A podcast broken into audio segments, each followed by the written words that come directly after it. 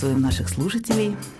Мы в Ассоциации этики бизнеса, комплайенса и устойчивого развития выпускаем свой подкаст, где обсуждаем этику бизнеса в России. Мы помогаем бизнесу справляться с этическими вызовами, а наших слушателей погружаем в диалоги о прикладной этике. И сегодня мы надеемся на такой интересный э, диалог с нашим гостем. Вот, меня зовут Ольга Боброва, а в гостях у нас сегодня заведующий кафедры этики Санкт-Петербургского государственного университета, уважаемый доцент, кандидат философских наук Вадим Юрьевич Перов. Здравствуйте, Вадим Юрьевич. Здравствуйте, Ольга Сергеевна. Спасибо большое, что согласились участвовать в нашем подкасте. А, дорогой Вадим Юрьевич, вы профессиональный философ. И почти на каждом философском факультете, наверное, любого классического университета России, да и не только России, есть вот кафедра этики, вот, которую в нашем университете Санкт-Петербургском возглавляете вы. Вот почему так сложилось? Вот для тех, кто совсем далек от философии, а, почему философов интересует именно эта сфера да, этическая, почему такие кафедры действительно нужны, востребованы и есть в университетах России? Спасибо. Ну, здесь я должен сначала вас поправить. Да, да. Ну, наверное, то есть можно говорить к сожалению или не к сожалению, но факт заключается в том, что, конечно, самостоятельных кафедр в России очень мало на сегодняшний день. Вот их и раньше было мало, вот, э, ну, можно перечислить буквально на пальцах, потому что они есть. Вот Московский государственный университет, Санкт-Петербургский, есть кафедра в Российском университете дружбы народов недавно создана, есть кафедра этики и эстетики в, Гер... в университете имени Герцена. В общем-то, по сути дела, и все. Да, остальное есть правда. Действительно, ну, вот практически в каждом университете классическом, тем более там, где есть кафедры, вот, ну, теперь тоже не так много осталось кафедр, которые называются, строго говоря, кафедры философии, теперь это чаще всего там философии и чего-то, то есть обычно там истории, психологии и так далее, или какие-то другие названия, да, там есть преподаватели, вот, которые в том числе занимаются этикой, да, то есть которые преподают соответствующие дисциплины, ну, в зависимости от того, какой это вуз да, какой университет и так далее. И в мире, в общем-то, ситуация приблизительно та же самая. То есть вот, э, ну, еще раз говорю, что самостоятельных кафедр их не так много. Тем уникальнее наш гость да, сегодня, да? Да, да, да, конечно. Хотя во многих, да, университетах существуют, кроме кафедр, существуют еще отдельные центры этики, там, этики по биоэтике, по экологической, по этике бизнеса, где в том числе проводятся исследования и так далее.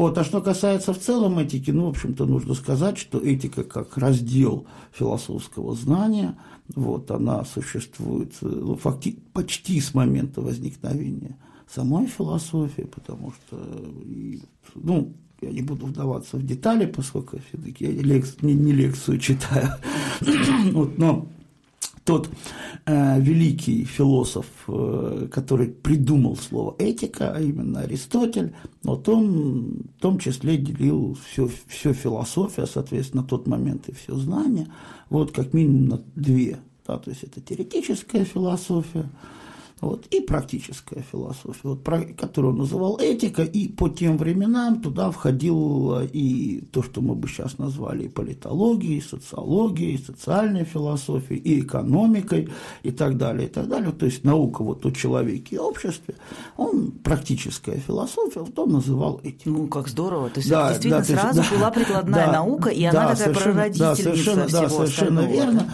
Да, и ну, там у него еще были, если там он отдельно там еще выделял, конечно, ну, то, что сейчас можно назвать эстетикой, но он и хотя, да, об этом тоже занимался, но все-таки основное это теоретическая вот и практическая философия в этом плане. Поэтому, когда, например, в 20 веке э, вот э, то, что получило название, ну, мы имеем дело с ну, англоязычной калькой, вот applied ethics, хотя слово прикладная этика, например, еще использовал и философ вот 19 века Владимир Сергеевич Соловьев у него встречается такой, но вот, да, были очень большие дискуссии, то есть зачем нужна прикладная этика, может назвать практическая этика, а может и просто оставить практическая философия. И поэтому, например, во многих э, университетах э, зарубежных э, вот как раз кафедры этики, ну, или части, например, то есть, когда в названии выносятся, то есть иногда вместо этики существует как практическая философия, которая включает в себя, естественно, и теоретическую этику, ну, то, что назвать теоретической этикой, философской этикой, и прикладные этические исследования, вот они называются, как журналы тоже выходят, зарубежный practical philosophy, да, которые, кстати, вот в том числе, на самом деле, это журналы по этике. Но потом, там, в силу, опять же, не буду вдаваться в детали э, исторических причин, вот закрепилось все-таки название именно прикладная этика как самостоятельная. То есть практическая философия никуда не делась. Вот, слова практическая этика тоже используются, но вот такое что есть философская этика и прикладная. То есть слово прикладная к этике, она как бы подчеркивает, удваивает смысл практичности этой части этого раздела философии. Ну, да. Да, ну и, наверное, этика давно стремится и до сих пор, может быть, отбивается от каких-то ну, обвинений в том, что а наука ли это. И вот даже названием там, прикладная этика, да, она стремится быть похожей на там какую-нибудь прикладную физику. Да. Извините, если вопрос такой немножко... Да, конечно, ну это действительно. Хотя, в общем, понимаете, тоже такая ситуация, что вот это вот развлечение между, приклад... между естественными, гуманитарными науками, mm-hmm. вообще-то это порождено именно этикой. Mm-hmm.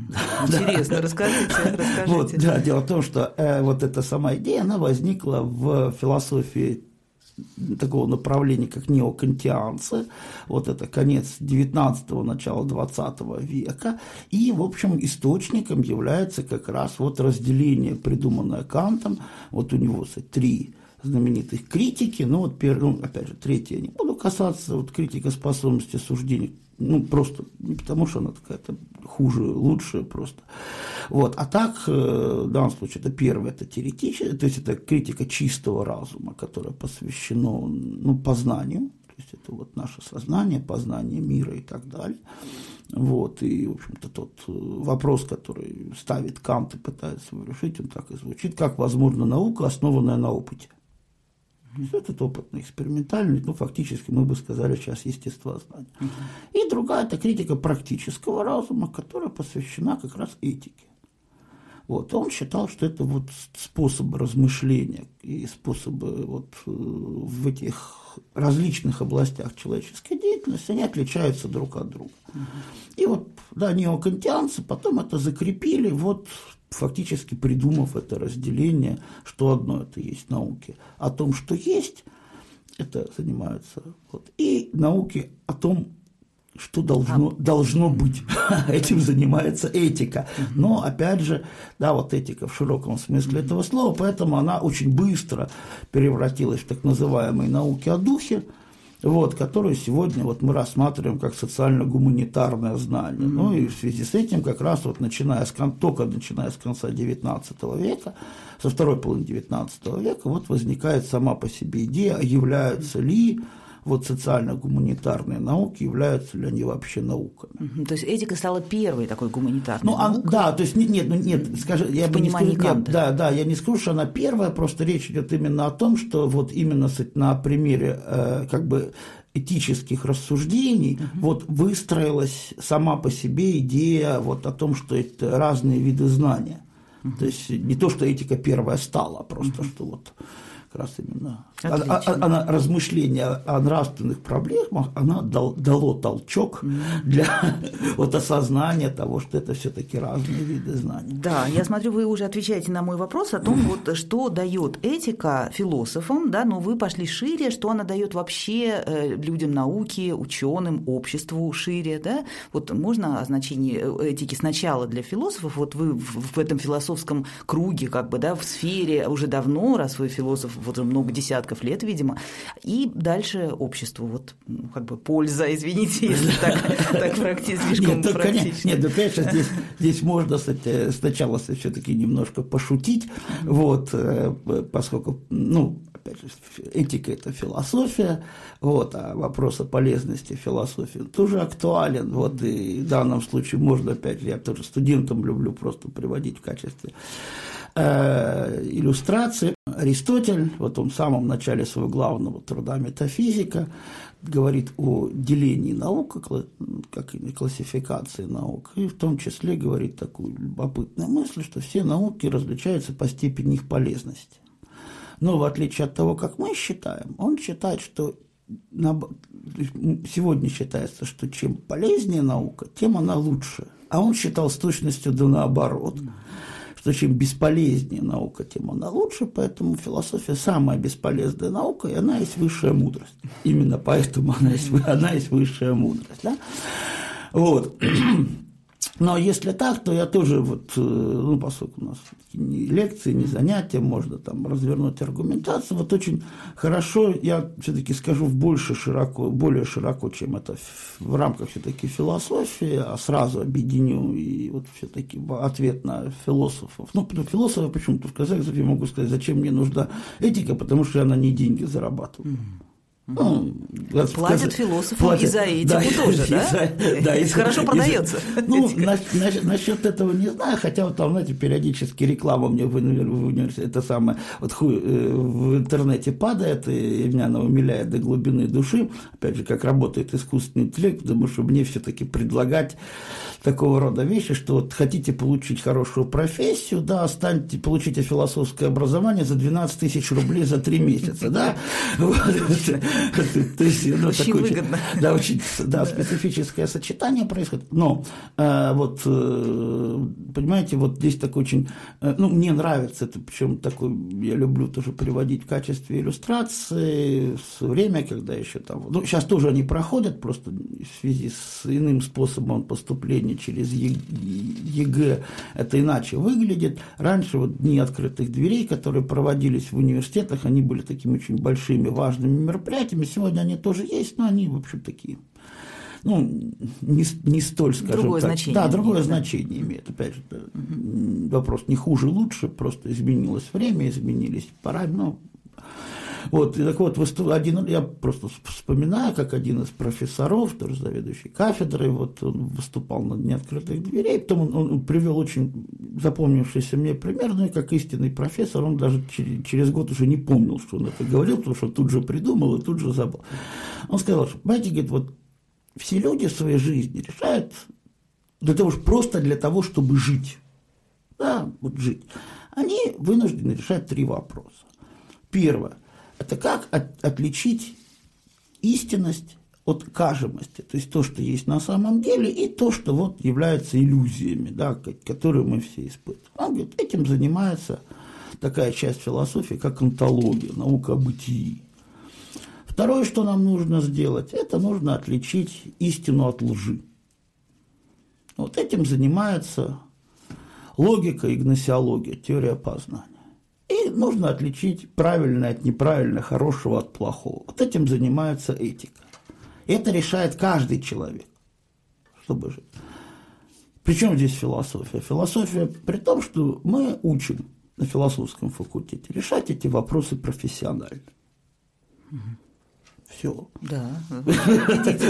Собственно говоря, это, есть ответ на ваш вопрос, да, что те вопросы, которые возникают у людей вот в их личной жизни, профессиональной жизни и так далее, и так далее, есть некоторый опыт да, у философии, у фил... это не говорю, что только у философии. Философия в этом смысле не претендует, ну, с моей точки зрения, на какой-то монополизм в решении этих вопросов. Но, тем не менее, философия является одной из областей знания, которая помогает людям вот решить эти вопросы в том смысле, что есть опыт. Да? То есть уже кто-то когда-то эти вопросы да. решал, кто-то над ними думал. Да. Вот. Это не означает, что мы обязаны соглашаться с решениями этих вопросов, но ну, вплоть до того, чтобы не тратить, опять же, если, да, средства и ресурсы. На ошибки, на, на повторение да, на, ошибок. Да, да, на ошибки или в конечном счете на повторение, угу. то есть того, что уже было. Ну, то есть да. вот, ну, мы же в этом плане, когда вот те же самые физику, химию учим, мы же ее в школе не учим с нуля, в том плане, в том плане что мы не повторяем весь путь развития да. в той же самой мы физике. Сразу физике на, на, прыгаем на тот уровень да, знаний да, о материи, да, который сейчас доступен. Да, да, да, который есть, и в результате он нам помогает вот каким-то образом, там, кому-то больше, кому-то меньше, ну, в зависимости от образа жизни, вот, использовать эти, эти знания в дальнейшем. Да, а вот в тех трех областях, которые вы назвали, очень интересно, может быть, вернемся к этому позже, но, э, ну, то есть я правильно поняла, что, например, э, кто-то учит э, жизнь через литературу да, художественную, да, кто-то там ограничивается, не знаю, своими знакомыми, своим ближайшим да. окружением, воспитанием, там, родственниками, и тоже, в общем, хватает для А кто-то хочет пойти профессиональным научным путем и ознакомиться с пластом философских знаний, записанных э, разными авторами, проанализированных, и которые преподносят на кафедрах этики, на факультетах да, философии. Совершенно верно, да, да, да. Хорошо, спасибо. И вы решили пойти в философы. Вот вернемся на, я не знаю, 20-30 лет назад, когда вы для себя решали вопрос, вот как жить дальше, и вы сразу поступили на философию? Или были, может быть, какие-то отступления в карьере? Вы, нет, может быть, хотели кем-то другим стать нет, сначала? Нет, ну нет, у меня были, когда учился в школе, естественно, были разные, разные, разные вариации, как известно. Нет, но так оно... Ну, тут есть, на самом деле, можно дать очень простое, простое объяснение. Вот если... А, ну, дело в том, что у меня а, отец, он философ, он в свое время был деканом философского факультета, он был заведующий кафедрой истории философии, вот, и поэтому я, в общем-то, имел какое-то представление о том, что есть, вот поэтому вот, ну, как-то так оно сложилось, что когда вот там в 10 классе вот нужно было выбирать, вот, я вот почему-то решил, что это будет, будет хорошо. И, в общем, я не жалею о том, что это я поступил, кстати, вот, и, в общем, всю жизнь вот связал с преподаванием а отец нравится. был для вас образец, вы хотели да, быть как да, отец, ну, да? ну, то есть, да, вот, ну, то есть он, безусловно, был, кстати, не то, не то, что я уж буквально в смысле хотел быть похожим, ну, да, конечно, кстати, он очень уважаемый, кстати, вот, и философ был, и все, кстати, поэтому, да, он, кстати, ничего. Ну, он, мы с вами учим студентов, я тоже преподаватель, да. да, и мы знаем, что это очень стрессовая работа, работать, вот мало того, что, ладно, в образовании, в смысле философии, да, вот ваше, вы выбрали науку, а вот вот, ну, мы знаем, что платят деньги преподавателям в основном за образовательную деятельность. Да. Наука идет в нагрузку да, да, для, да, для энтузиастов. Виш, да. Вишенка на торте, да. Да, и, наверное, даже вот в семье, когда вот вы были еще, ну, вот сыном своего отца и, ну, в, в детстве, да, он, может быть, жаловался на том, как тяжело учить студентов, ну, или, или нет, только восхищался, нет, или, ну, или ну, значит, насчет жалоб, но все-таки понимаете, в чем дело? Давайте все-таки исходить немножко из других, э, в том числе жизненных реалий. Вот. Э, в то время, то есть, ну, наверное, тогда нельзя сказать, что я уж совсем думал о э, финансовой составляющей будущих профессий, вот, но все-таки нужно сказать, что в те времена преподаватель э, высшей школы, а у нас тогда же были единые ставки везде, да, поэтому вообще это даже уже на конце советской власти получали очень неплохо. Элитная была работа, да? Да, то есть, ну, давайте, кстати, вот э, просто, чтобы, кстати, ну, и поскольку я знаю эти цифры, да, то вот э, доцент в университете, почему-то в любом университете, он получал 320 рублей. Классно. Профессор получал 450. Здорово. Да, то есть, если вы да, представ... ну, то есть, представ... то есть инженеру это было сложно заработать такие деньги, я думаю, да? Вот инженеры ну, да, то есть, слегка да, натягивали да, то есть, да, это, на да, да, да, да, да, да, совершенно, совершенно верно. Да, и, кстати, в этом плане я могу точно сказать, что и количество нагрузки, которое сейчас у преподавателя высшей школы, тогда было гораздо меньше и требует, ну, то есть, вот. Поэтому в данном случае, кстати, в общем-то, нужно сказать, что вот, ну, это была, то есть то время, я ж не говорю, там, там, когда старшие коллеги вспоминают еще больше, там, э, более там, ранние времена, даже там 50-е, 60-е годы, когда, конечно, зарплата доцента и профессора, она была очень большой. Да, то есть, и, ну, то есть даже по, по, ну, по советским меркам она была, конечно, очень большой, Поэтому вот, э, здесь, как бы здесь, да, сейчас, конечно, сейчас это одна из, наверное, самых больших проблем Э, которая есть, ну, и с этим в том числе связана проблема старения э, высшей школы, вот, очень сильное старение, вот, ну, Сейчас, вот, поскольку да, зашла речь, допустим, о научных исследованиях, сейчас научные исследования в, в университетах, они имеют грантовое финансирование. То есть это подается заявка, пишется проект исследований, фонды, которые вот потом да, на определенных условиях. Вот. Сейчас очень многих, э, ну, вернее, у нас фондов-то практически в стране не осталось, там ну, их укрупнили, научные фонды, которые финансируют научную деятельность, исследования. Вот, и там в большинстве из них есть требования к, к возрасту участников, заявителей, да, да, да, заявителей, в том числе один из, ну, именно то, те требования, они требуют там, они будут называть цифры, вот средний возраст должен быть не более определенного возраста. Так вот, последние годы вот мы столкнулись с тем, что мы не можем, там нет у нас на факультете такого количества преподавателей, да, которых нужного можно, возраста, нужного возраста, который да, можно понятно. было бы встать, который можно было бы сделать учать. То есть в этом смысле молодость превратилась в профессию, скажем, скажем, скажем так, да, вот, да, вот, а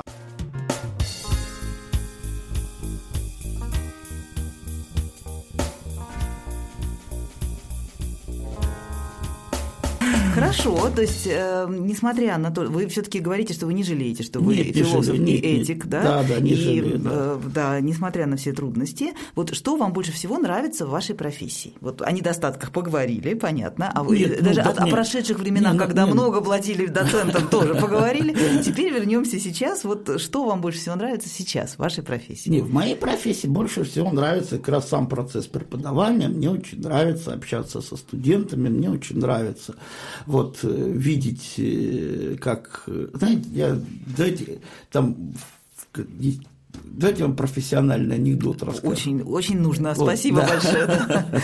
Вот. Я обычно его рассказываю в конце, вот когда курс заканчивается, вот я обычно его рассказываю студентам. В зоомагазин ходит мужчина и просит продать ему говорящего попугая. Я сразу предупреждаю что, э, всех, что он анекдот педагогический, да, что, э, хочет про говорящего попугая, нету говорящего попугая, вот, ну, замучил он продавцов, и они ему продают э, совенка, маленькую сову, вот, он говорит, что же, говорит, заговорит, он говорит, да, говорит, будешь учить, заговорит. Ну, забрал он этого совенка и пропал продавцы думают, ну, как-то вот должен же как-то прийти, возмущаться, там что-то продали не то и так далее, и так далее. Нет, не приходят, вдруг они идут после работы, смотрят, бежит с мешками корма под птичьего, под мышками. Говорит, ой, ребята, говорит, спасибо большое. Я, говорю, так счастлив, так все замечательно. И это самое. Ему, говорит, смотрит на он что, говорит, заговорил? говорит, нет, но я, говорит, его учу, и у него такие большие все понимающие глаза, и все время угу, угу, угу. Соглашается. Да, да, да. Вот, так вот это вот, да, вот эти большие все понимающие глаза у студентов, вот, и все время угу, угу, вот это та, вот это та радость, которая доставляется лично мне как преподавателю. Понятно, понятно. От, Спасибо. От, от, от, этого, от, этого я, от этого я получаю удовольствие. Ясно, здорово. Да, но в науке, вот я хочу сказать, наверное, противоположно. Человек, который не только ограничится образовательной деятельностью, но и идет, имеет в себе смелость, силы, э, мужество э, открывать что-то новое, да, для неизведанное, спорить с авторитетами уже признанными, да, критиковать их, он должен быть готов еще и к критике. Вот там уже говорить угу и соглашаться там да, точно да, не да, буду, да? да? Конечно, вот, да. Вот, это есть у вас такая атмосфера вот науки? Конечно, Расскажите об этом конечно, немножко, конечно. о научной жизни не, ну, на вашей кафедре. Не, да. ну это, не, ну это, понимаете, ситуация, ситуация выглядит следующим образом. Конечно, естественно, критика критика, то есть вот, ну, это неотъемлемая часть вот академической жизни, поэтому здесь оно касается не только, собственно говоря, научной деятельности, вот как, прошу прощения, как, как таковой, то есть это же, допустим, те же самые программы курсов, вот как, даже перечень курсов и так далее, это все является предметом обсуждения, предметом обсуждения на кафедре, предметом обсуждения на там, ну, есть соответствующие инстанции, типа там учебно-методических комиссий и так далее, и так далее. Вот и понятно, что если люди там предлагают, а вот я хочу там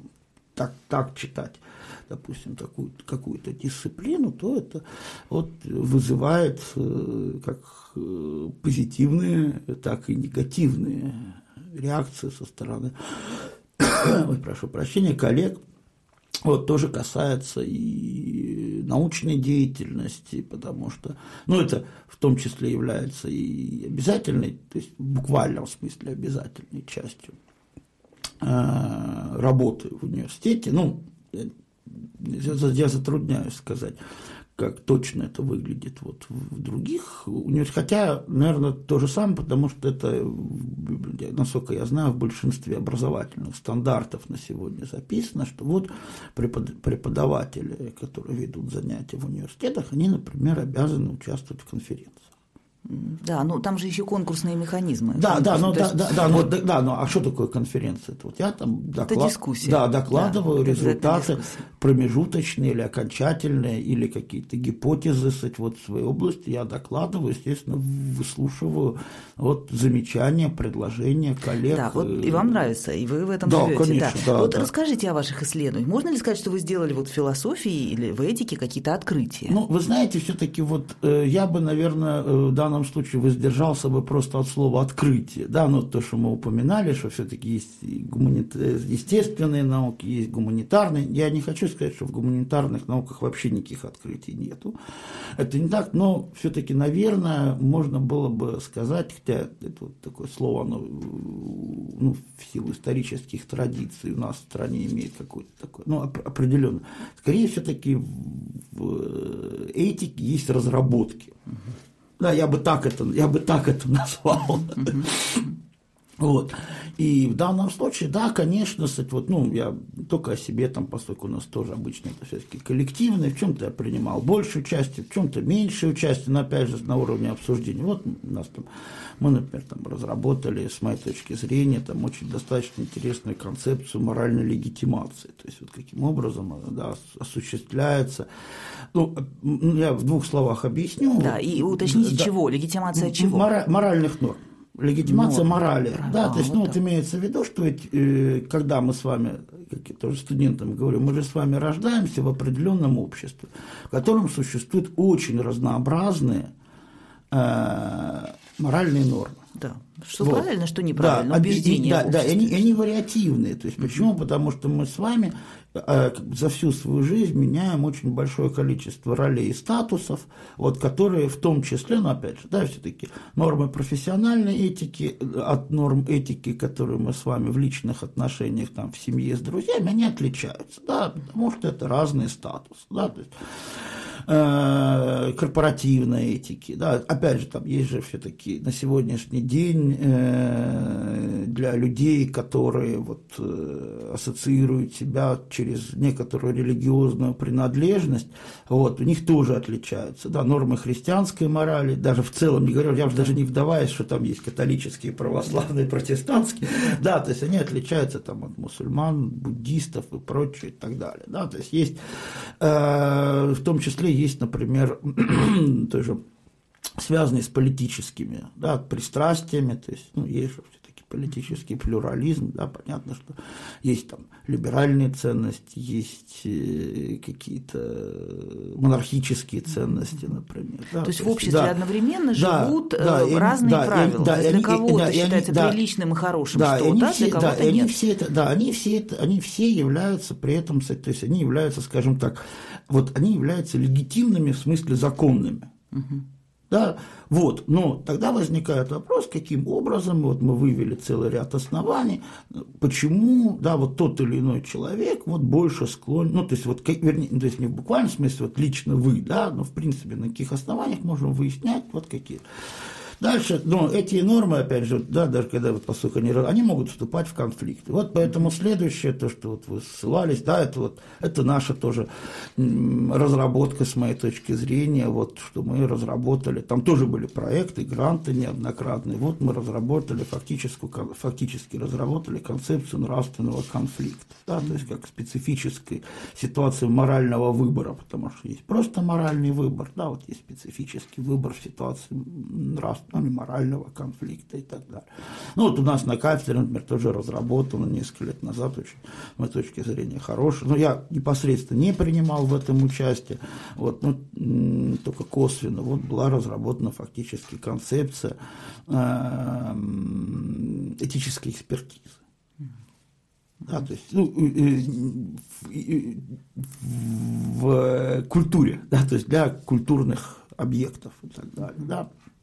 То есть, ну, вот подобного рода кстати, вещи мы, соответственно, ну, то есть, вот это то, что перечислил, то, что было за последние годы. Сейчас мы тоже, у нас там есть проект, например, там посвященный. А у нас был проект, вот, по, тоже мы разработали принципы и модельный фактически кодекс. Ну, трудно назвать кодексом в буквальном смысле это слово, но связанный с цифровизацией общества. Да, то есть вот появление цифровых технологий, то, что сказывается на, и, соответственно, каким образом это...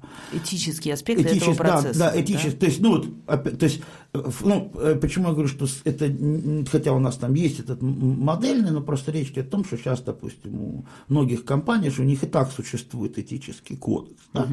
но в том числе они оказались, э, многие оказались в ситуации, понятно, что все по-разному, да, что вот э, цифровые технологии, они какие, тоже затрагивает. И оказалось, что во многих этических кодексах ну, на сегодняшний день, по понятным причинам, потому что это сейчас возникло, вот эти аспекты, связанные с цифровизацией, они просто не на, ну, пока, еще, не отражены. пока еще не нашли своего отражения. Вот, соответственно, мы сделали исследование, посвященное тому, как с нашей вот, с точки зрения как бы, этической науки, да, все-таки, что и каким образом вот можно одно-два пола, то есть речь идет там, в кодексы, да, да, то есть, да, то есть речь, да, речь, да, да, речь не идет о том, что там кардинально переработать эти кодексы в этом контексте, но тем не менее, ну там как люди с социальными сетями, там как. То есть вот и польза как раз. Да, конечно, да, да без, ну тут, да. Э, тут вопрос еще, конечно, о некоторой возможной востребованности, не всегда, не всегда хорошо, но тем не менее это вот есть. Угу. Спасибо то большое. То, да, да, то, то, то, что, да, то, что может быть, вот, ну, с моей точки зрения, конечно, это очень актуально, потому что сейчас вот, ну, вообще в целом дальше, ну, ну, там же мы затрагивали, допустим, вопросы, связанные с этикой искусственного интеллекта. Ну, например, да, вот, э, действительно, очень существенные вопросы, в том, конечно, многие этические вопросы, они находятся одновременно и в скажем так, и в правовой сфере, и в этической сфере. Но особенно, конечно, интересно, когда еще нету пока законов, да, вот э, этической. Возможно, вы слышали, вот вчера как раз был, ну, как сказать, опубликован, кстати, или стал известным некоторая ситуация в РГГУ. Слышали об этом? Нет, пропустил. Ну, давайте я вам в двух словах расскажу, а вам это будет интересно. Почему? Потому что, хотя, конечно, это связано с университетом, но вообще подобного рода вещь может случиться в любой организации.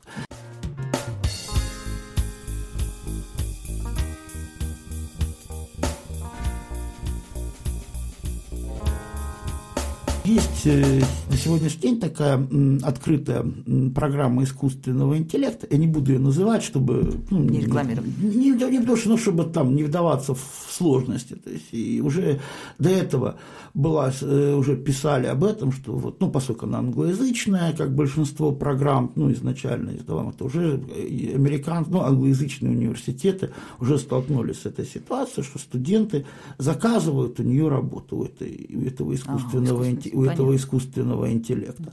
Причем э, особенно это оказалось существенным для, для естественных наук. То есть, почему? Потому что там ну, в интернете гигантские базы данных, и придумать задачку по математике, которой там нету, угу ну, согласитесь, или по физике, ну, практически нереально. А она, то есть, этот, ну, вот эта программа искусственного интеллекта, она, соответственно, вот мне дали домашнее задание, я просто загружаю туда условия задачи, и она, даже она не сама не решает, не обязательно она сама решает, хотя вроде как говорят, что она это может делать. Вот, но, по крайней мере, она ищет вот правильный вариант ответа, и, соответственно, то есть, вот это, поэтому а здесь, ну и в том числе может писать эссе. Ну, эссе, ну, то есть, вот эти. Связанный текст. Связ, связ, да, более-менее связанный текст. И студент, оказывается, вот в РГГУ заказал себе такую работу в качестве выпускной квалификационной работы, дипломной работы – вот. А и, по какому направлению э, подготовки? Вот, вы знаете, это я не, не, не, не вот этого не было, то есть ни, ни в одних новостях где-то, я как раз хотел тоже кстати, вот посмотреть, где, где это, но, к сожалению, я не нашел. Возможно, где-то и было опубликовано, вот, ну, именно направ, направление подготовки, но я не, не нашел. Но, правда, и получ, ну, интересно, что и защитил диплом, он ее защитил, то есть он получил. Вот теперь как раз проблема с тем, что с этим делать. а, да, при этом то, что известно, что э, э программы антиплагиат показали 82% оригинальности. оригинальности. Правда, э, вот то, что сейчас на сегодня там создана комиссия в РГГУ, которая разбирается с этим вопросом, я не знаю, то есть, ну, наверное, будут опубликованы какие-то результаты. Вот, но Вопрос-то заключается в следующем, что, то есть там то, что пока сейчас известно, что вообще научный руководитель был не очень доволен работой, и что вроде, то есть он получил всего-навсего оценку удовлетворительно, то есть искусственный интеллект плохо постарался, и что вообще комиссия рассматривала выставление неудовлетворительной оценки за плохой текст, но вроде бы ему поставили тройку, потому что он хорошо отвечал на вопросы. Вроде, ну, то есть, ну, это вот то, как, да, показ этого. Но ведь понимаете, в чем дело? Ведь э, завтра точно так же можно столкнуться, что, например, э, кто-то будет писать бизнес-план. Ну вот, да. Да, ну, в той же, в любой организации, да. И здесь возникает вопрос, ведь, понимаете, вот как к этому относиться? Может, ну вот, если отвлечься вот от этой дипломной работы, ну, это специфическая вещь, тут тоже самостоятельность, но ведь мы же не против того, что, допустим, сегодня мы активно пользуемся в программе Word э, исправлением русского языка. А что нам делают, и никто же не говорит, теперь, ну вот, что, ах, ах, что это вот не сам сделал, не сам запятые понаставил, да, значит, не самостоятельная работа. Или, например, я уверен, что многие пользуются, даже в том числе профессиональные же переводчики, сегодня активно пользуются вот э, программами, ну, я не говорю, есть онлайн-программы, там Google, Яндекс, переводчик, Промпт, вот, есть специализированные, говорят, очень хорошие программы, платные, вот, которые там вообще гениальные, что, что называется и так далее, и так далее. И никто не говорит о том, что вот подождите, ну как, что вот фу-фу-фу, мы денег вы. Вы делаете вид, да, что вы знаете английский, да, а на да, самом да, деле да, это на самом вот деле ваш вы, переводчик да, ваш хорошо переводчик, знает да, английский. Да, да, и фу-фу-фу, да, и это, и это неэтично. А вот, понимаете, здесь тогда возникает вопрос, вот, да, что если мы, вот опять возвращаясь к, той, к тому, что я сказал, что вот, да, на философском факультете учат этому делать профессионально, вот, что интуитивно, ну, то есть, вот, если в широком слове, э, на уроке, что называется, здравого смысла, мы понимаем отличие – вот между использованием онлайн-переводчиков, даже в профессиональной деятельности, и вот тем, что будет э, ввозная квалификационная работа вот выполнена тоже искусственным интеллектом. Да? Но то, что мы понимаем интуитивно, вот здравым смыслом, что это не одно и то же, и одно это, в общем-то, допустимо и даже может быть хорошо, а другое морально плохо, да? Вот для этого требуется решить, понимаете, это же, вот, ну, условно говоря, ректор университета не может же сказать, я отниму у тебя диплом, потому что мне так кажется. Он должен обосновать. Да, да, да. Оно должно быть обосновано, и в том числе должно быть тогда обосновано вот со ссылкой на некоторые, ну, хотя бы этические нормы, потому что юридических-то норм, я полагаю, что, насколько я знаю, в этом плане еще нету. Вот, а тогда есть, тогда единственным основанием будет наличие моральных норм, да, что вот совершен неоправданный да, да, да, моральный поступок. Понимаете, здесь причем очень интересно, что терминологически даже, ведь э, вопрос, да, оно, ну, так, это юристы в свое время настояли, я знаю, в России, вот, да, что это называется неоправданным заимствованием. Да? Но здесь возникает принципиально, а у кого вот этот студент заимствовал? Вот подпадает ли это под заимствование? Потому что когда вот если вы написали, да. э, условно то говоря... есть у кого да, украсть, да, а да, тут даже да, украсть да, не у кого. Да, и тогда действительно возникает, да-да, тогда возникает вопрос там, вот, о правах, авторских правах, правах интеллектуальной собственности или еще какие-то, да, вот там, тут как раз в университете даже, ну, то есть университет там, то есть не участвовал в этом, потому что не захотелось участвовать в качестве третьей стороны в судебном разбирательстве, который как раз был посвящен, вот, э, студентка обвинила э, своего научного руководителя, что тот в своей опубликованной статье воспользовался ее работой. Ее работой. Угу. Да, но они пришли, правда, к мировому соглашению в результате, но вот, ну, тоже, в общем-то, согласитесь, такая ситуация, которая, ну, не то чтобы уж совсем-совсем распространена, но, тем не менее, она, в общем-то, встречается. Но это как раз да. неоправданное заимствование. Да, это неоправданное, да, да, это буквально действительно неоправданное заимствование, хотя здесь тоже возникает принципиальный вопрос, вот, потому что это вот у нас в стране не очень решена вот эта проблема как, как, как принципиальная, да, кому фактически принадлежит вот, работа студента, понимаете, потому что позицию, которую иногда занимает научный руководитель, она заключается, ну, ну подождите, я вам дал, то есть, ну, да, я вас научил. Я вас научил. Да. Не, тем более, если там, особенно в естествознании, это у химиков была проблема, что подождите, я вас пустил, условно говоря, в лабораторию, я вам э, показал, как мыть пробирки. Да, ну, я, вот, я сказал, что с чем смешивать. Да, вообще план исследования был составлен мной. Да, идея там. Идеи да, и так далее, и так далее. Вы, факти, да, вы фактически исполнитель. Да, то есть, почему вы тогда претендуете на соавторство? Да, ну, ну, ну я, обычно, я немножко, я, университету я, я, я немножко утрирую. права. Как, как в, в, в, не, сам же руководитель не владеет этой лабораторией, он тоже получил ее от университета. Вот, вот, вот, вот, да, вот, Правообладателем да, является сам университет. Вот понимаете, оказывается, что у нас в стране вот эти вопросы, даже с правообладанием вот в рамках университета, оно, не, ну понятно, оборудование да, а вот здесь оно, вот, э, ну, поскольку я тоже интересовался этими вопросами, в рамках как раз вот на этике науки, академической этики, то оказывается, что если следовать букве вот, трудового, э, гражданского кодекса, вот и трудового кодекса, то оказывается, что оно может принадлежать университету только в том случае, если вам, вам как работнику, письменно дано соответствующее указание на исполнение этих работ, именно этих работ. Как вы сами понимаете, во многих случаях, особенно когда речь идет вот научно-педагогическая деятельность по работе с студентами вот в плане выпускных, это невозможно сделать. Ну, просто университет тогда в бумагах умрет. Да. Приказом вот. утверждаются да, темы да, работ. Да, да, да, тип работ, да, да, да, акт приема, ну, то есть, ну, тогда это попадает вот в полный комплект этих вот трудовых, трудовых отношений, что, ну, просто физически невозможно. Поэтому интеллектуальные права размыты. Они, да? Вот, да, да, они именно оказывается, что, что, они, что они размыты. И mm-hmm. то, что, кстати, университеты говорят, что это наше, ну, да, но, с другой стороны, вот в суде это можно оправ... спорить. Да, да, это можно, можно да. спорить. Да, и тогда, тогда как раз очень важным является вот этическая составляющая, которая, кстати, вот да. те ну, вну, внутренние хотя бы этические правила, как это выглядит в рамках соответствующей организации. Но они тогда тоже должны соответствующим образом.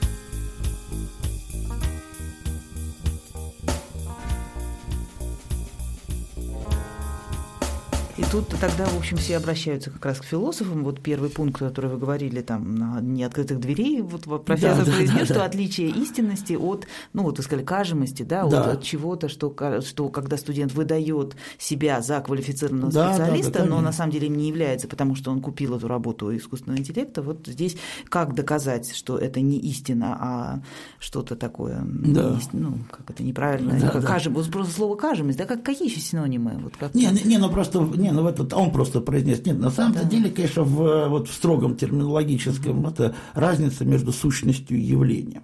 Mm-hmm. Ну, не, не, ну, ну, ну, ну, ну, вообще-то это вот если брать... Э, Явление как внешний образ. Э, да, ну, не, ну, mm-hmm. вот, опять же, элементарно, с точки зрения нашего вот э, жизненного опыта, mm-hmm.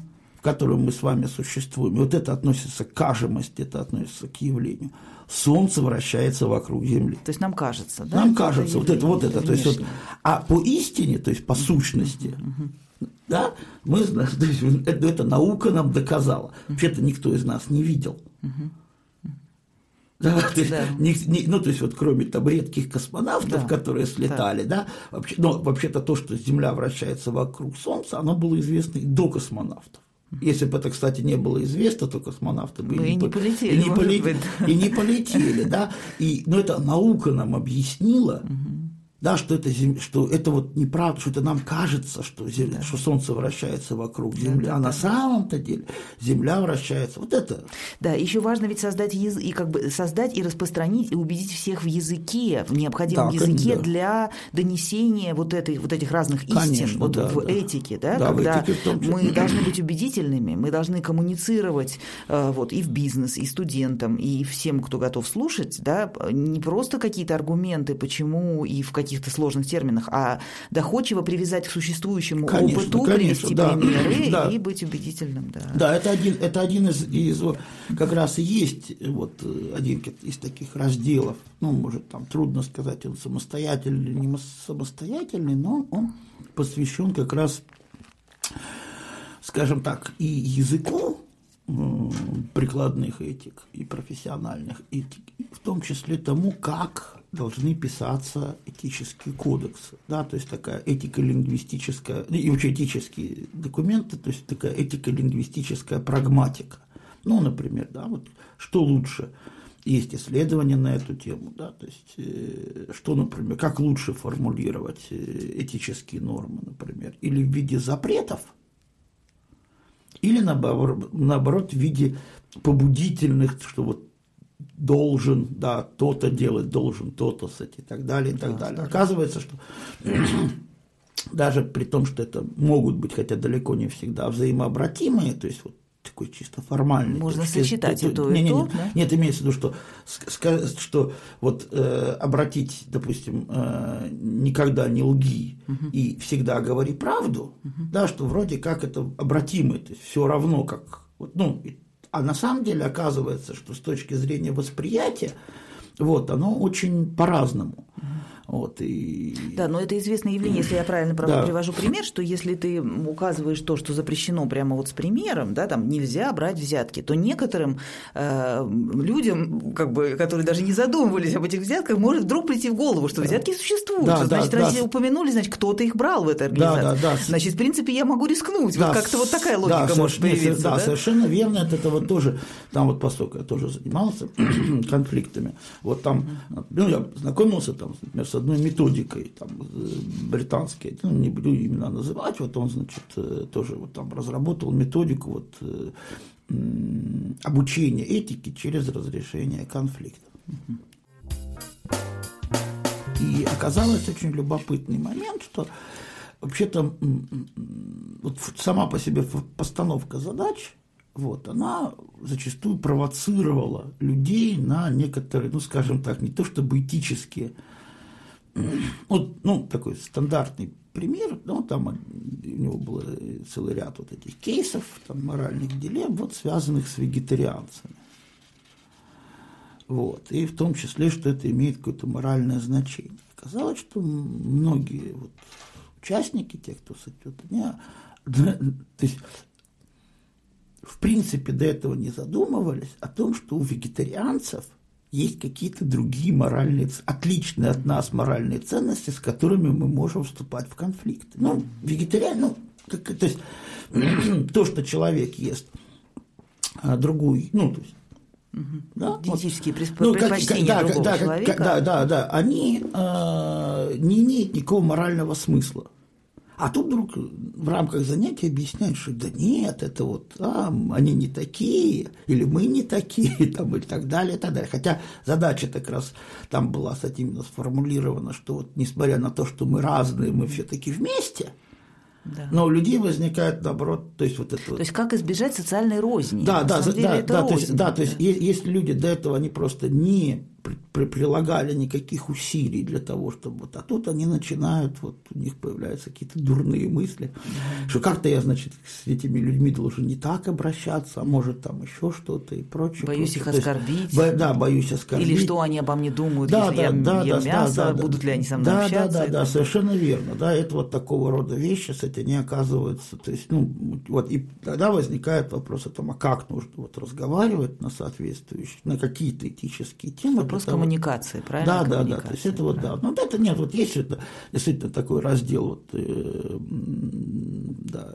лингвистическая прагматика, вот, да, которая тоже как раз вот посвящена именно тому, ну, она тоже как раз изначально она вырастала именно из того, как нужно сформулировать повелительные предложения. Ну, то есть тоже, опять же, как раз это близко очень к этике, хотя она не только, то есть именно да, вот как а, потому что поскольку да, этические, ведь они именно повелительные, то есть это запрет. Как бы должно. Да, как да? должно, да, то есть вот, а там вплоть до того, ну, там они, и как, как, например, правильно сформулировать приказ – ну, даже если не этично, например, команду, да, для, для того, чтобы что-то делать, для того, чтобы у человека, да, это, то есть сразу, был, то есть он понимал, что это приказ, что это не пожелание просто там начать. Что не могли бы вы, пожалуйста, да. завтра выйти на работу? Да, выйти на работу, да, да, да, да. да, если вам не трудно. Да, если, да, если, если, настроение. да, да, если, Я вообще извиняюсь, да, что да, беспокою да, вас. Да, да, совершенно верно, да, но любой подчиненный знает, что вот, ну, попробуй не выйти, да, да хотя, кстати, но сформулировано вот такое разрез разрешающей форме. Да? То есть, вот, э, ну, да, вот действительно лингвистическая прагматика, вот она такими вещами занимается, ну, в том числе, я говорю, не только вот этим повелителем, но как раз вырастала она именно из повелительных э, вот, соображений, то есть как вот именно Ну вот в этом смысле, знаете, какой у меня вопрос возник? Вот вы уже, по-моему, не первый раз сегодня в беседе упоминаете, что этика – это, ну, мы все знаем, этика – это о нормах, но ведь я слышала, что существуют разные подходы к этике. Есть этика нормативная, которая действительно утверждает, как должно быть, даже понимая, что сейчас это не так, и она, ну, вот учит общество, как добиться большего приближения к тому, что должно быть к нормам, да? А есть позитивная этика, если я не ошибаюсь, значит, которая описывает вот как оно есть, анализирует, что ну, хорошо, плохо, ну, сравнивает с какими-то образцами, но тем не менее, может быть, пытается ну, то ли оправдать, то ли обосновать, то ли показать, что, может быть, не так и плохо то, что есть, раз это работает. Вот есть ли вот эти разные подходы? Потому что пока мы говорили только о нормативном, если я услышала. Или это вообще позитивный подход, вы с ним не соглашаетесь, он неправильный, или есть он ли вообще? Нет, нет, нет ну, позитивный, кстати, вот, ну, в этике больше закреплено в свое время слово дескриптивный, то есть, вот, mm. поскольку нормативный – это прескриптивный, то есть предписание, дескриптивный – это описание. Ситуация выглядит следующим образом, что, конечно, дескриптивная этика существует. И я к ней очень хорошо как раз отношусь. Да, и вот я даже могу сейчас привести пример, кстати, который я тоже обычно привожу, вот, чем занимается дескриптивная этика, как примеры и так далее. Так далее. В чем проблема? Которая есть, и действительно дескриптивная этика дает огромное количество вот того материала, с которым фактически нормативная этика в дальнейшем должна работать. Но понимаете, в чем дело? Дело в том, что вот э, как раз эта особенность э, социально-гуманитарного знания, поскольку вот изначально, когда неокантианцы придумали, они как раз и говорили о том, что это нормативные науки – да, вот это вот и вот в тех дискуссиях, которые там были еще в первой половине XX века, вот они все именно, как возможно нормативная наука. Да, вот, ну, ну, именно потому, что социально-гуманитарная знание. Но вот понимаете, в чем дело? То есть вот э, чем вот, вот опять чем занимается этика? Вот э, возьмем прикладную этику. Я вот люблю приводить примеры из политики. А вот мы сейчас, если возьмем на политическую, возьмем политическую карту мира, то мы обнаружим, что есть страны с очень различными политическими режимами. Есть демократии разного вида, есть монархии, есть диктатуры, есть авторитарные режимы и так далее. И, так далее. и когда мы с вами возьмем э, дескриптивную политологию, если воспользоваться позитивно, вот они вам скажут, вот смотрите, какие страны есть. Вопрос, который возникает – по большому, и вот э, Аристотель как раз именно это, почему? Потому что когда он говорил о добродетелях, это есть наилучшее в поступках. И эта этика занимается вот его наилучшим, да, то есть вот как поступать наилучшим образом. Это вот добродетель. И тут то же самое. Мы тогда должны ответить на вопрос о том, а это вот хорошо, что существует диктатура? Вот, это, вот здесь уже начинается политическая этика, и она должна быть нормативной. Понимаете, в чем дело?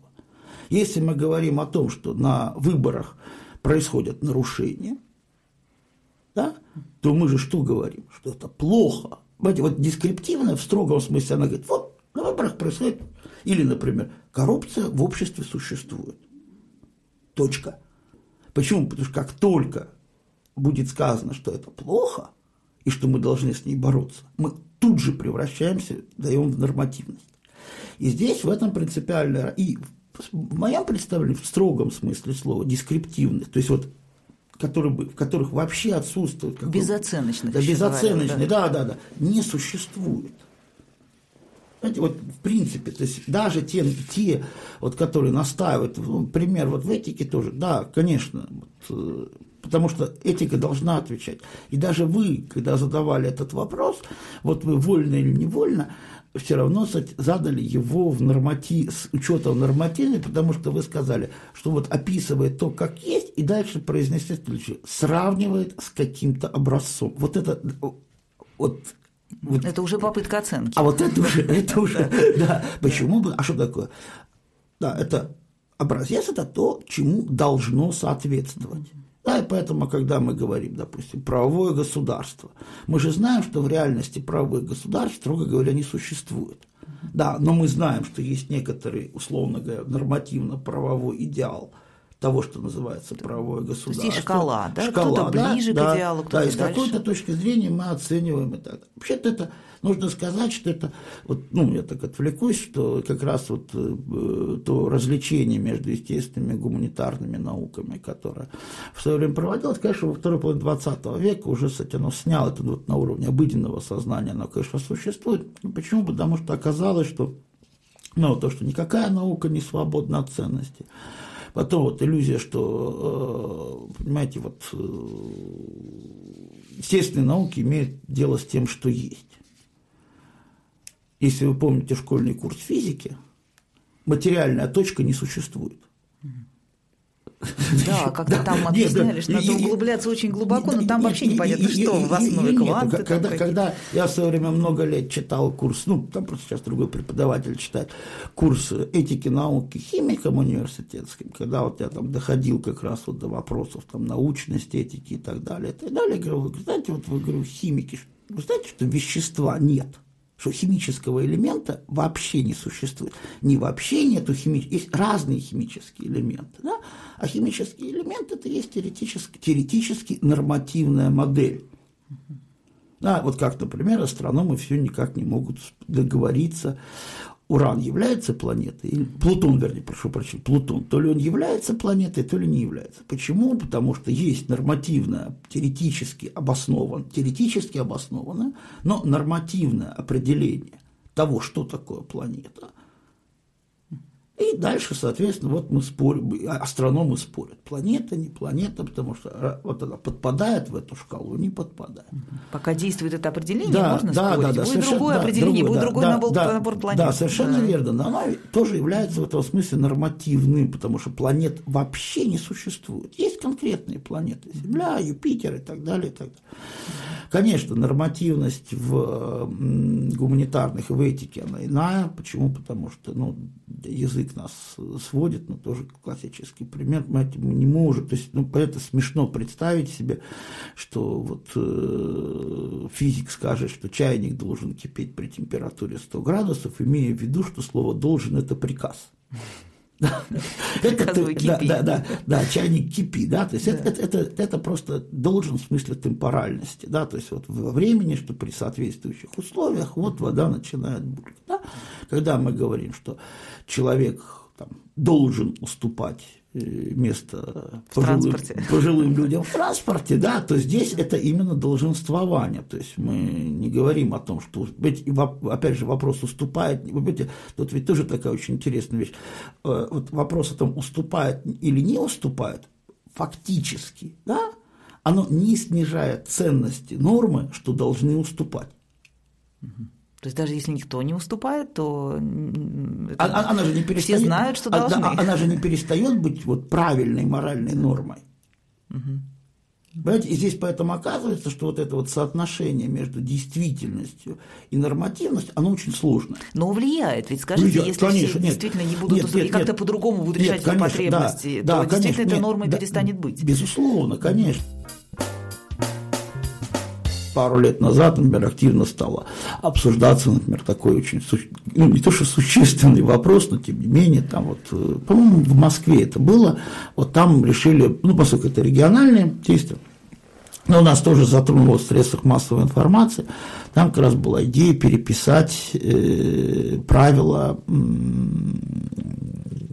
Пассажиров, в пассажиров. транспорте, да, Да. поведение пассажиров. П- Да, в транспорте. И там в том числе как раз они захотели написать, что вот нужно уступать место. И в том числе уступать место женщинам. Что вызвало очень большую критику, Феминистический отклик и так далее, и так далее. А там были перечислены, естественно, вот инвалиды, ну, как там, да, там тоже кстати, беременные женщины, там, ну, вот, как бы такой, что называется, пожилые люди, там, стандартные. И там были женщины, в том числе. Вот.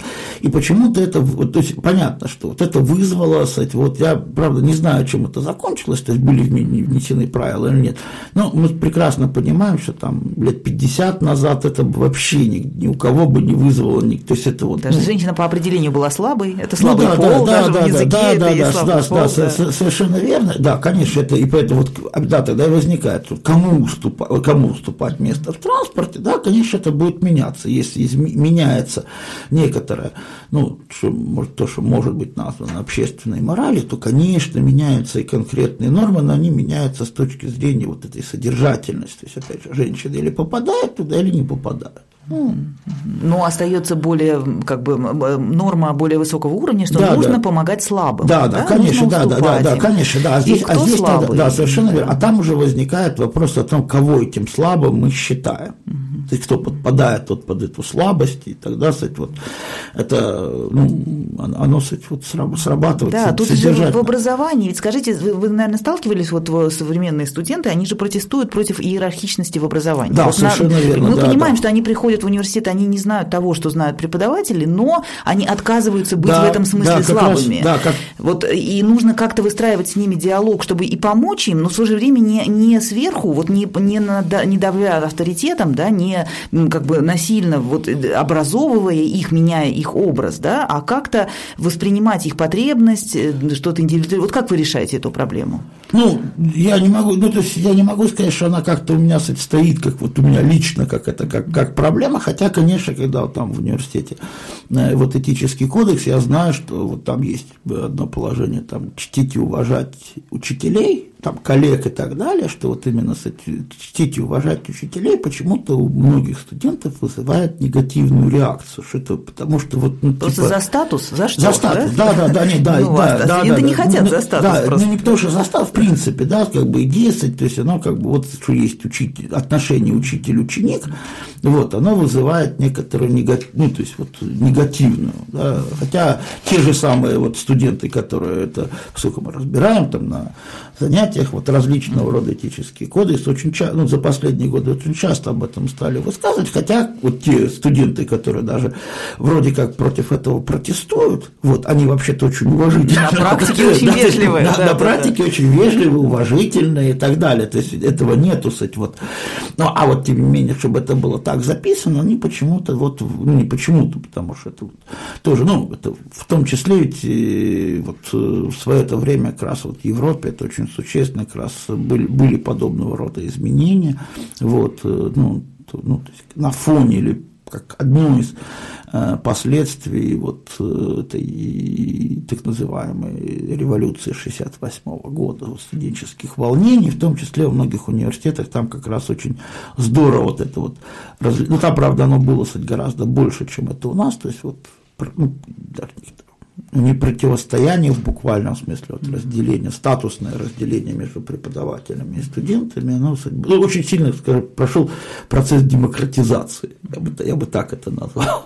Да, а потом вы еще, я думаю, что лет 10 назад да, было движение международное Occupy, как бы в университетах, что нужно было как-то вообще свергать какие-то там деканаты, да, да, да, там, да, администрации. Да, ну, ну, ну, до России вроде не дошло. Да, ну да, да. Не, ну, ну и, сейчас, и сейчас, ну это, ну, понимаете, это тоже, кстати, вот один из как бы моментов, которые э, вот об этом пишут очень активно и так далее, что дело в том, что изменилось все-таки статус университета, вот и то, что у нас, вот, э, если вы знаете, там сначала вот в законе была, 2012 года была формулировка в законе образования, что образование – это услуга. В прошлом году это убрали, потому что это… Вот, а почему? Потому что одно из как раз вот косвенных последствий этого оказалось что раз это услуга, и если представить себе, что вам, ну, допустим, ну, прежде всего, конечно, в Соединенных Штатах Америки, образование платное, неважно, люди платят из своих карманов или там получают стипендии из каких-то фондов, все равно, кстати, это вот и получается, что тогда э, преподаватель это просто вот мой наемный раб ничем не отличается от официанта, да, и поэтому, да, ну, не потому что я принижаю работу официанта, но здесь возникают совершенно иные требования, да, что вот, ну, угодить студенту. Угод, да, да, и, и действительно очень много на эту тему сейчас пишешь, и главная задача оказывается угодить студенту, вот, что вот там, вплоть до того, что, например, там в прошлом году был большой скандал, я не помню сейчас в каком университете, не буду поэтому называть, там очень известного э, химика, вот, который там лауреат многих а, химических премий да. и так далее, и так далее, вот он был вынужден уволиться, потому что ему студенты на, на него... Слишком строго спрашивал. Да, да, слишком сложные задания, слишком да. строго спрашивал на экзамене. Все, кстати, вот, да, то есть, и, вот и и, и, и администрация и, на и, стороне да, студентов. Да, и администрация пошла на, сторону, на сторону студентов. Почему? Потому что студенты с деньгами, то есть они принесли эти деньги, и а что там это было на медицинском факультете, где в химии относится к числу одних из профильных предметов, они сказали, да нет, мы идем вот у нас через дорогу. Ну, утрирую. Угу. Другой университет, мы туда пойдем учиться, и там нам поставят. Ну, цель. Владимир Ильич, мы не будем упрощать, понимаете? Не, не, не, То есть я, действия нет, да, я, администрации, они, может быть, и обоснованы финансовыми причинами, Конечно. да, и с желанием удержать на конкурентном нет. рынке своих студентов, да. но мы же как этики, да, рассуждаем, что, а правильно ли это? То есть, если ты ученый и педагог, это известная трудность да. соединения двух ролей, да, вот, вот этого. И если ты педагог, то твои студенты должны стать лучше после твоих лекций, и понятно, понятно, что им в процессе тяжело, но этот процесс должен иметь какой-то нужный результат. Конечно. И нужный не только тебе, как учителю, но и, и не только обществу, которое Безусловно, там ждет да. образованных людей на выходе, да, а самому студенту. Он должен понимать, что он не зря потратил эти годы ну, и не получил какого-то стресса, который понимаете. Э, потом его здоровье подкосит. Ну, ну давайте, давайте вот все-таки здесь я, я в данном случае хочу и в отношении взрослых людей сказать, вот то же самое, да, но и в отношении студентов в том числе. Понимаете, что ну, взрослые люди не всегда знают, что им нужно и как и, верно, и, да. и что правильно. Да. Не говоря уже о студентах, да, которые кстати, вот э, в этом смысле, то есть осознать, что вот лучше я сейчас сдам, э, выучу условную химию, вот, и потом я буду кстати, ее хорошо использовать. И все, кстати, вот осознание этого момента, оно, кстати, согласитесь, есть далеко не у всех. И в этом смысле все-таки вот наличие некоторой авторитарной компетенции, рациональной, да, то, что там, допустим, Эрих Фром настаивал, да, что это не власть, а именно рациональная компетентность, то, что преподаватель действительно многие вещи знает лучше, чем лучше студент. знает, как жизнь устроена, да, что он да, точно будет жизнь, да, да, зарплату потом да, получать да, за эти а знания, да, окупит а, свои а, страдания. А как раз для этого-то, для этого и существует да, что вот именно, чтобы условный преподаватель не зарывался. Вот для этого существует как раз вот это академическое сообщество, что, да, что те же самые задания на экзамен, вот, они проходят определенные там учебно-методические э, процедуры, вот, да, которые действительно, что можно да, сформулировать, то есть, чтобы было понятно, что да, действительно это те знания, которые можно потребовать от соответствующих. То есть на практике эта проблема решается коллегиальностью. Конечно, коллегиальностью да, образовательного процесса, да, да. да.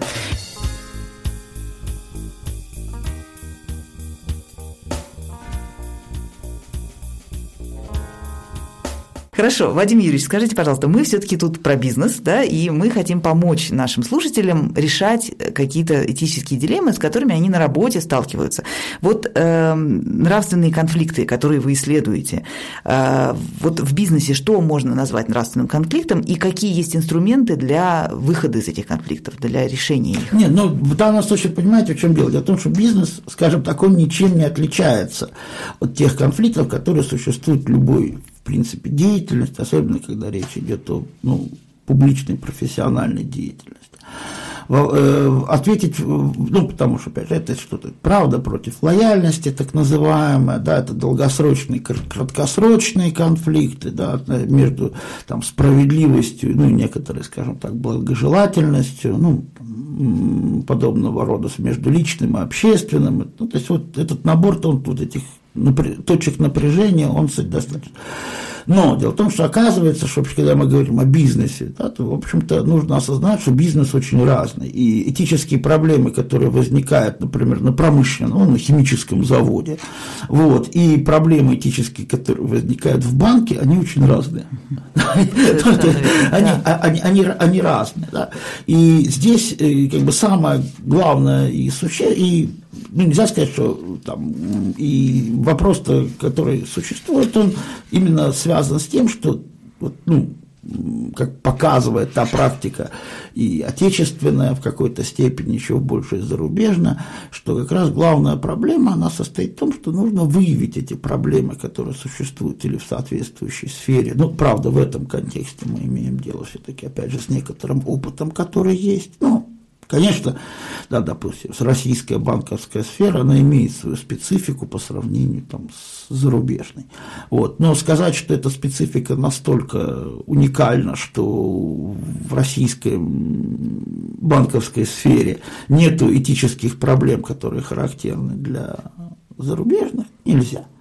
А поэтому здесь можно в том числе опираться, естественно, на тот опыт. Здесь, конечно, этики, они в первую очередь, да, философы или там э, специалисты соответствующие, которые могут просто ознакомить и довести о том, какой опыт уже существует. Да, трансляторы, да, трансляторы и так далее. Бенчмарк, это да, да, да, да, да, совершенно, да, совершенно верно. И второй момент, конечно, тогда уже речь идет о конкретной организации, вот, выявление вот тех, что там связано, потому что здесь могут, там могут быть спектр очень большой того, того, что существует, поэтому вот как-то в общем виде говорить это очень сложно. Вот, потому что, ну да, конечно, те же проблемы до сегодня, допустим, актуализируются, опять же, актуализируются очень сильно проблемы так, с конфиденциальной информацией. Да, сейчас очень сильно актуализируется проблема как раз в связи с появлением вот особенностей современного бизнеса. То, что, например, для вот тоже я привожу примеры для, допустим, индустриального общества, оно было не характерно. Почему? Потому что индустриальное общество, оно было общество, то есть вот в каком смысле? Что все-таки большинство людей работали, ну, условно, с 8 до 5. Да, будь то в офисе, будь то на заводе у станка и так далее, и так далее, и так далее. Сегодня оказывается, что существенно раз, размыто вот это рабочее и личное время. Вот, и здесь возникает принципиальный вопрос о том, каким образом это вот будет отрегулироваться в данной Соблюдать трудовые права. Как да, с одной стороны трудовые права, с другой стороны понятно, что э, здесь исключительно только трудовыми правами оно не может ограничиться. То есть здесь должна быть какая-то действительно внятная политика в организации, которая вот позволяла бы это делать. А, опять же, информация, то что означает? То есть э, очень многие имеют дело с, ну, с ну, в широком смысле слова, с конфиденциальной информацией, что тоже является очень большой проблемой на сегодняшний день, вот, и то ли ее запрещать, то ли, то есть, ну, вот каким, то есть, что в этом смысле, потому что прописать вот в буквальном смысле, что относится к служебной, что не относится, о чем можно говорить, о чем нельзя говорить и так далее. Как она, прописать, ну, да. да, это сложно, да, вот, поэтому должны быть некоторые общие правила, которые вот действительно, которые как бы надстроены, чтобы, в общем-то, любой человек, ну, как бы мог в какой-то степени самостоятельно понимать, да, вот зачем нужны эти а, запреты или разрешения, или же в том числе иметь некоторые, то есть в организациях, в крупных, да, в мелких, ну, в небольших, понятно, там можно подойти к начальнику и спросить, могу я об этом рассказывать, не могу, а тогда в каких в организациях должны быть соответствующие структуры, вот, куда люди могут обратиться. Комплайнс-служба. Да, например, компания, ну, вне зависимости от того, как она называется, но все равно нужно иметь какие-то, которые, вот именно, которые дадут какое-то официальное, вот не просто, потому что даже условный начальник отдела, это его будет частное мнение даже хотя оно должностное лицо, но зачастую. Может ошибаться. Может ошибаться. А здесь просто в том числе то та как бы э, вот позиция, которая, на которую можно потом сослаться. Да, и сказать, что вот да, вот да, я, я, да, я, да, я обратился, вот мне было дано, были даны такие-то, такие-то и такие-то разъяснения. Mm-hmm. Да, то есть, поэтому здесь, еще раз говорю, что здесь вот в общем виде сказать очень сложно, еще вот набор тут, в общем-то, стандартный этих, э, а дальше уже, да, да, да, которые да, и в бизнесе тоже, как да, и в жизни. Они, да, да, они тоже есть, просто, просто они по-разному разрешаются, потому что, ну, и тут ведь что существенно, ну, я в данном случае обращусь просто проще сказать как раз на, на, профессион, на примерах профессиональных этик. Mm-hmm. Это, понимаете, ну вот я, люблю как раз с конфиденциальностью информации э, примеры приводить. Понимаете, мы с вами, да, как вот э, люди, скажем так, имеющие, как и любой другой человек, имеющий представление о морально правильном поведении. Но мы же с вами не знаем, как, например, обращаться с врачебной тайной. Да, нас не учили. Нас не учили. Вот понимаете, в чем? Нас, вот именно, нас не учили. Да. А врачи знают. Дальше уже, естественно, следующий вопрос, как обеспечить соблюдение этих знаний при творении может. Но ни один врач при этом не знает, как обращаться с адвокатской тайной. Тоже его не учили. Да, тоже его не учили. Да, адвокатов учили, да, и они, соответственно, тоже кто-то хуже, кто-то лучше, но они умеют с этим делать. Да, вот такой, вот это, смотрите, такой очень простой и понятный пример. А еще есть тайные исповеди. Да, совершенно. А там же дальше есть банковская, коммерческая да, да, тайна и так далее, и так далее. Вот оно в зависимости от этого самого, от сферы деятельности, они оказываются очень разные. И вот этому нужно, да, тогда получается, этому нужно учить. Человек, который приходит на работу, они все вы знаете, ну, понятно, если там мы говорим о врачах, о юристах, там это связано, не всегда вот подобного рода вещи, они заклад... имеются, то есть действительно образование, но тогда организация должна сразу человеку, устраивающемуся на работу, вот озвучить, что у нас в организации вот принято делать так-то, так-то, если возникают сложности, то есть вы не знаете, как делать, да, вместо того, чтобы делать самостоятельно этим самым ошибаться. Вот есть там телефон, есть электронная почта или есть кабинет, куда вы можете пойти, задать соответствующие вопросы и получить соответствующие рекомендации для того, чтобы вот вести себя, то есть ну, ни себя не подставить, ни организацию. То есть, вот на мой спасибо, что вы ответили на вопрос о сущности нравственных конфликтов в бизнесе. И моя вторая часть вопроса была про инструменты разрешения этих конфликтов, и вы начали на него отвечать. Значит, да. вы сказали, что нужно транслировать лучший опыт, если я правильно услышала, да. потом нужно писать кодексы и внедрять их, и делать их рабочими инструментами, разные кодексы этики, вот, допустим. И еще нужно учить, да, учить там разными тренингами. Вот э, это известные комплайенс-инструменты. Да. Что можно еще добавить вот с точки зрения профессионального этика, какие инструменты будут полезны в бизнесе. Тут не будем об отраслях каких-то, или, если хотите, выберите отрасль на ваше да, усмотрение. Да, да, не, не, ситуация выглядит следующим образом, что здесь, э, в общем-то, ничего особого нету, и вопрос будет просто заключаться в том, каким образом. Ведь фактически, ведь, посмотрите, ну, что такое комплайенс? Комплайенс – это, э, вообще-то, и есть, э, ну, скажем так, когда, стало, когда стал, вот, ну, опять же, у нас давайте, заимствованный опыт, да, не отечественный, вот, когда стала развиваться вот этическая составляющая в бизнесе, и, в общем-то, количество различного рода этических документов, рекомендованных, оно действительно стало достаточно большим, тогда возникла необходимость в формировании вот некоторой службы, которая бы следила за соблюдением, условно говоря, всех норм вместе. Да? И вот тогда появляется комплайнс. То есть в этом плане, ну, дело в том, что тут прямо нужно сказать, что, в общем-то, многие люди, и, ну, это, ну, если брать вот европейский, американский вариант, то есть есть некоторое действительно фундаментальное подозрение к слову этика, к слову мораль, потому что по-прежнему для этого есть соответствующие причины, оно многими людьми воспринимается исключительно в религиозном плане.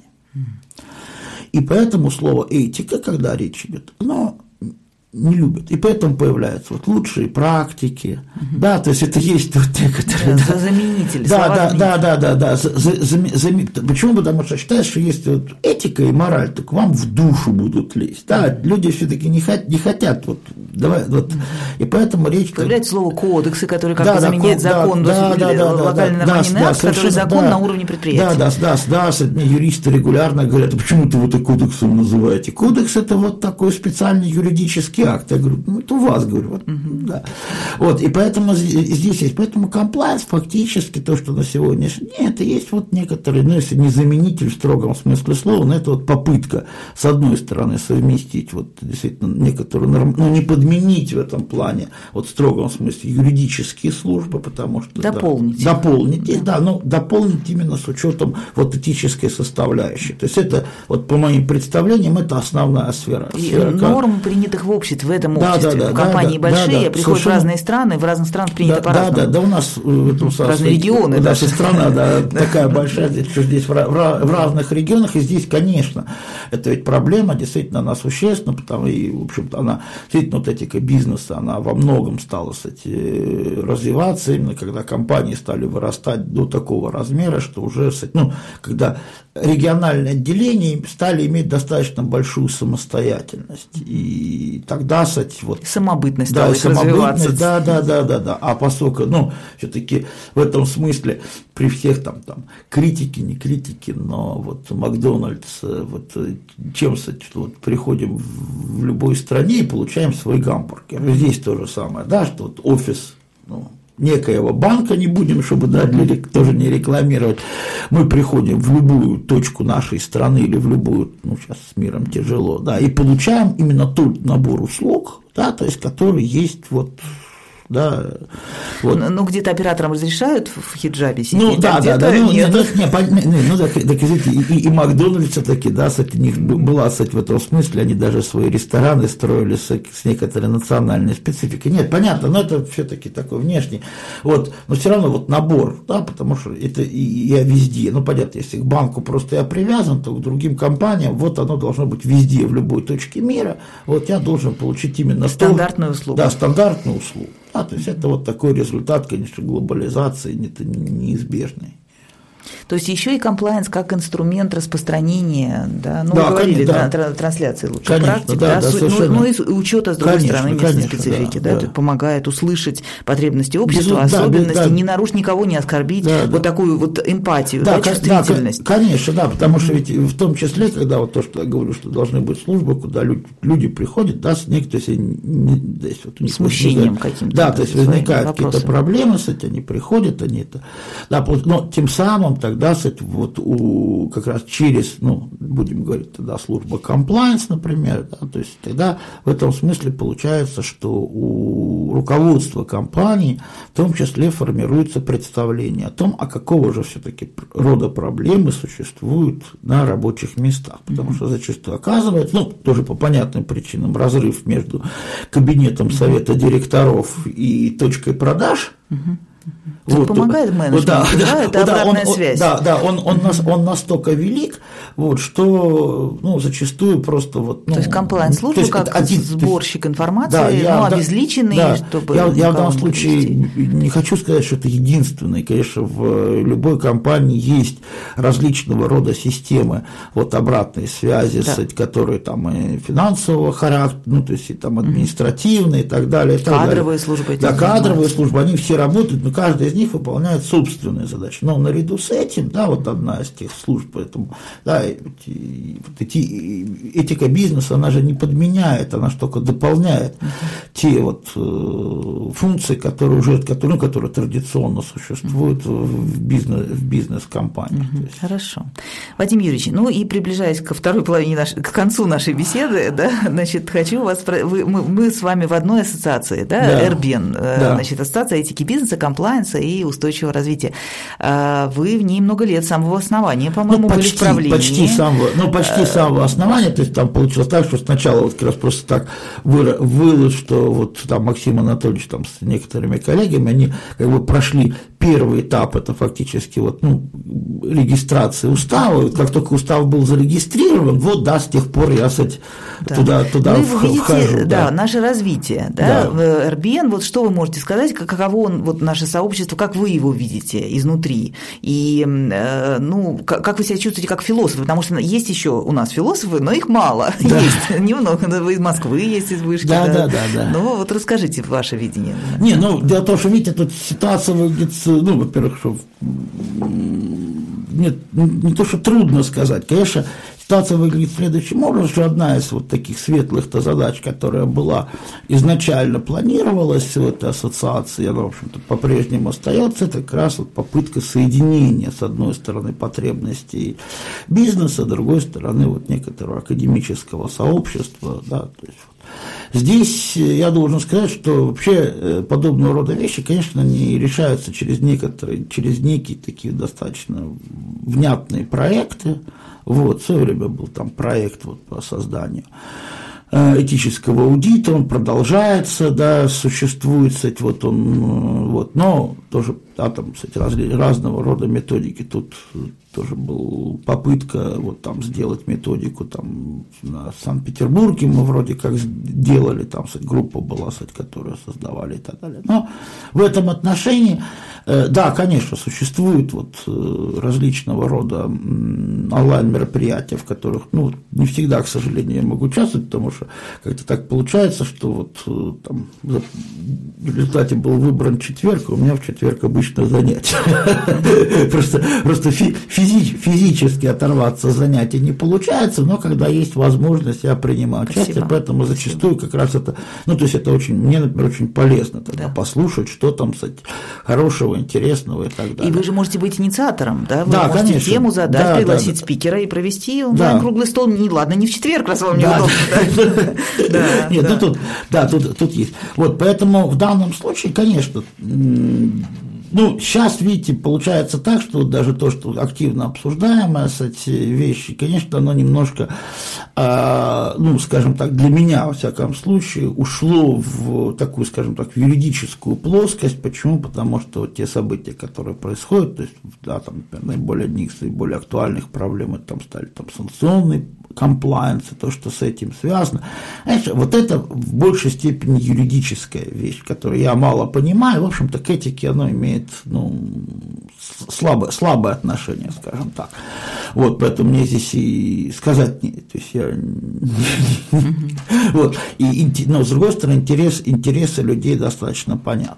Вот, поэтому я в данном случае, ну, тут же все-таки только в прошлом году стали из пандемии выбираться, что тоже, потому что, если помните, там же были очень много самых разнообразных, да, и, да, как да? раз на момент, кстати, вот начала пандемии было очень много совместных проектов, то есть, ну, было идеи, там, проекты, которые есть, конечно, в данном случае немножко такой ассоциации да, раз, ну, разорвалась по, тоже по понятным причинам. Поэтому здесь, ну, как Но не... мы пережили пандемию. Да, это под... большое да, достижение. Да, да, это пережили. Да. Вот, поэтому мне кажется, что, может быть, вот действительно речь идет, ну, тут я тоже с Максимом Анатольевичем, может, начали беседовать, что да, там, на план на следующий год, что возможно, все-таки каким-то образом вот э, акцентировать внимание на вот этой идее совместной помощи между академическим сообществом и ассоциацией, потому что это, это как раз вот это, что меня наиболее привлекало, оно немножко ушло на второй план. Вот, то есть хорошо вернуть, это, да, да, ну, не, понимаете, в чем дело? То есть, возможно, что для, для вот членов ассоциации это хорошо, то есть они, то есть они через ассоциацию решают ну, важные для себя существенные проблемы.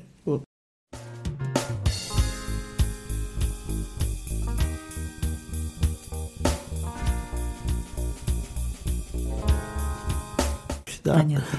Ну, вы работаете с вечностью, я имею в виду вот этические да, дилеммы, да, и она в любых условиях будут санкции, не будут за какие, они будут там какая пандемия, неважно, ваши этические дилеммы и нравственные конфликты, которые вы исследуете, они всегда нужно о них как-то напоминать, разбирать, доносить до бизнеса понятным языком. Да, ну даже, да. даже, даже видите, например, тоже такая вот часть, ну, и опять же, я понимаю, если тут вот э, ну, тоже, наверное, все вместе сказалось, тут, видите, был же это вот, ну, то есть одна, один из моментов был уже, с моей точки зрения, вот замечательный э, проект, он тоже пошел, это то, что вот мы организовывали как она называется там? Программа? Да, да, программа. Управление этикой да, в компании? Да, да, да управление этикой в компании, да, да кстати, вот она же была. Кстати, Повышение все. квалификации идет да, в вышке периодически. Вот, да. да, но, они, но все равно, кстати, она как-то вот она сместилась. Э, вот. Ну, видимо, в сторону практики. Да. Там, наверное, да, уже ну, нет я, философа да, да, среди да. Да, да, да. Там, там, там это все стало немножко иначе, кстати, вот поэтому, кстати, вот, ну. Ну, посмотрим, как будет да, развиваться. Да, да, спасибо.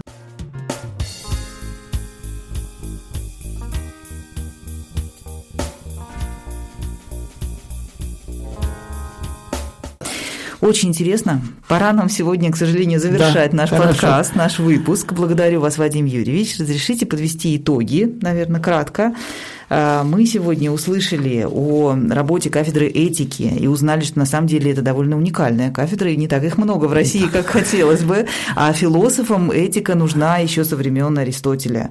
И, а вообще философия приносит пользу обществу и бизнесу конкретно через э, выявление, а потом и предложение инструментов решения нравственных конфликтов, э, этических дилемм, вот, как и в любой, вообще в человеческой жизни, так и в бизнесе, значит, э, мы должны все время как бы учиться, учиться тому, как вот э, поступать правильно, да, поступать э, по, по, в соответствии ну, с кодексами этики своих организаций, а также законами и просто по совести. Да, да вот мы, что, что мы не успели сегодня, это мы не успели обсудить кодексы этики университетов. У нас была, по-моему, прекрасный круглый стол был в 2021 пригла- году. Пригласить, Нужно пригласить, еще можно повторить. Эта будет, тема да. актуальная, потому что мы говорили много об образовании современных студентах, но э, тоже ведь такой инструмент, как кодекс этики, он может и должен работать в университетах. Главное, чтобы он был рабочий и полезный. Да? Вот. Э, также мы э, вспомнили, что значит, мы в одной ассоциации разные проекты запускали. Есть, конечно, и проблемы, которые будут решаться в РБ, но и есть действительно интересное уникальное сообщество, созданное и вами в том числе, да, несколько лет назад, и э, там у нас в Ирбен соединяется наука и бизнес, поэтому мы, пользуясь случаем, приглашаем новых участников, новых членов ассоциации к нам.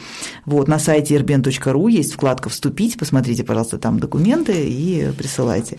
Вот, ожидайте, пожалуйста, наших следующих выпусков, подписывайтесь на ресурсы Ирбен ВКонтакте и на Ютубе, Ставьте сердечки нашим постам, также слушайте наши подкасты. Вконтакте они есть, они есть на разных площадках, в Google подкасты, Apple подкасты и в Яндекс Музыке, много где можно нас найти. Ждем ваших откликов, а, комментариев и новых материалов, предложений, а тему беседы мы будем продолжать записывать. Вот, спасибо вам большое, Вадим Юрьевич. Спасибо, да. спасибо большое. До, До новых встреч. До, новых до свидания. Встреч. До свидания.